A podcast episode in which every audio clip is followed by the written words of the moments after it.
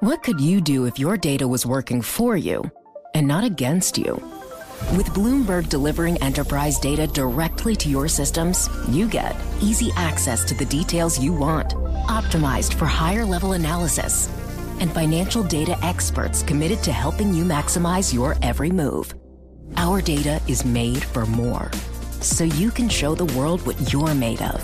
Visit Bloomberg.com slash enterprise data to learn more. Le entregamos todo lo que necesita saber para comenzar el día. Esto es Bloomberg Daybreak para los que escuchan en América Latina y el resto del mundo. Buenos días y bienvenidos a Bloomberg Daybreak América Latina. Es miércoles 30 de agosto de 2023. Soy Ivana Vargas y hoy hablaremos de los datos de inflación, los problemas que enfrenta China y el peligroso coqueteo de América Latina con el autoritarismo. Comenzamos revisando cómo los bonos y las acciones europeas cayeron después de que la última ronda de datos de precios sugiriera que es posible que la inflación aún no esté completamente en retirada en la región del euro. De hecho, la inflación española se aceleró nuevamente en el primero de una serie de informes de toda la región que ayudarán a centrar el pensamiento de las autoridades del Banco Central Europeo. El IPC subió un 2,4% en agosto, en línea con el consenso. Y al otro lado del mundo los problemas continúan en China. El país le pidió a dos de sus mayores empresas financieras que examinen los libros del banco que está en problemas, Shengrong International Trust, lo que podría allanar el camino para un rescate de la empresa liderado por el Estado. BlackRock, la firma de gestión de inversiones y servicios financieros, se encuentra entre los que evitan los bonos del Tesoro a más largo plazo por temor a que los bancos centrales tengan que ampliar las subidas de tipos, y dijo que los rendimientos a 10 años deben aumentar a alrededor del 4,5% antes de que ofrezcan algún valor. La financiera State Street ve alrededor de un 75% de probabilidades de que la Fed aumente las tasas en noviembre, pero dijo que ese será el final de su ciclo de alzas. Mientras tanto, la Reserva Federal de Boston advirtió que las empresas aún no han sentido todo el impacto del ajuste. Por otro lado, el Instituto Americano del Petróleo informó que los inventarios de petróleo de Estados Unidos se contrajeron en 11,5 millones de barriles la semana pasada, lo que reduciría las tenencias totales al nivel más bajo este año, si lo confirma la agencia de estadísticas EIA. Y ahora nos vamos a revisar qué está pasando en América Latina. Docenas de empresas están compitiendo por comercializar tecnología para extraer litio directamente de la salmuera, abriendo una nueva fuente para complementar las minas de roca dura y los enormes estanques de evaporación que actualmente suministran el metal para baterías al mundo. Puede leer más sobre este tema en bloomberg.com.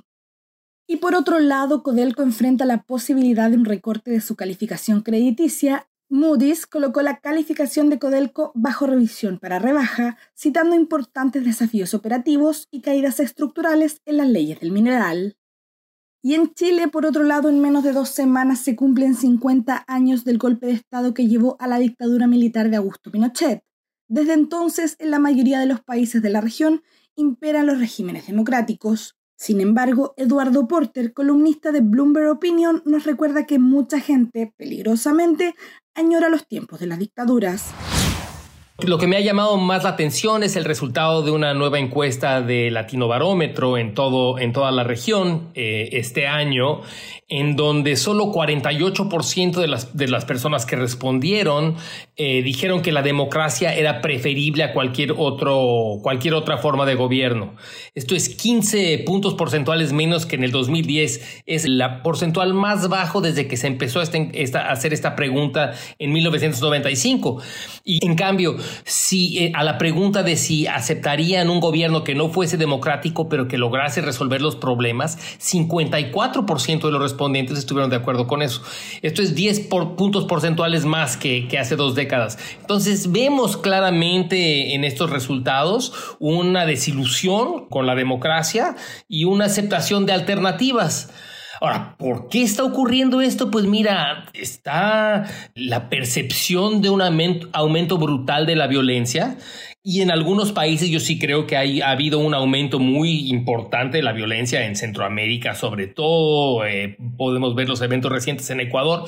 En otros países como en Chile creo que es más una situación de percepción. Chile tiene un nivel de violencia muy, muy bajo aún comparado con el resto de América Latina. Entonces en el electorado esta percepción de que, de que no hay seguridad pública está empujando mucha gente a, a soluciones autoritarias, autocráticas, militarizadas, tipo métanlos a todos presos, etcétera, y no me importa si hay violaciones a derechos humanos. Yo creo que ese, esa clase de lógica es uno de los, de los motivadores. Pero también se me ocurren otras, es decir, hay un problema grande de corrupción en Latinoamérica, hay un problema grande de desigualdad en América Latina, hay un problema grande de falta de oportunidad en América Latina y estas cosas yo creo que erosionan la confianza del electorado con los procesos democráticos, con la democracia que en realidad es bastante joven, ¿no? En la región, después de las dictaduras, pues mira, la democracia empieza a retornar en los años 80, eh, entonces no es que no, no, no tiene raíces tan, tan profundas y creo que en cierto sentido los electorados creen que no les ha, no les ha redituado en cosas importantes para su vida. Eduardo, ¿tú crees que esta tendencia podría llevar a retornos de regímenes militares o no? Mira, eso no lo veo, al menos no lo veo en los resultados de esta encuesta que mencionaba.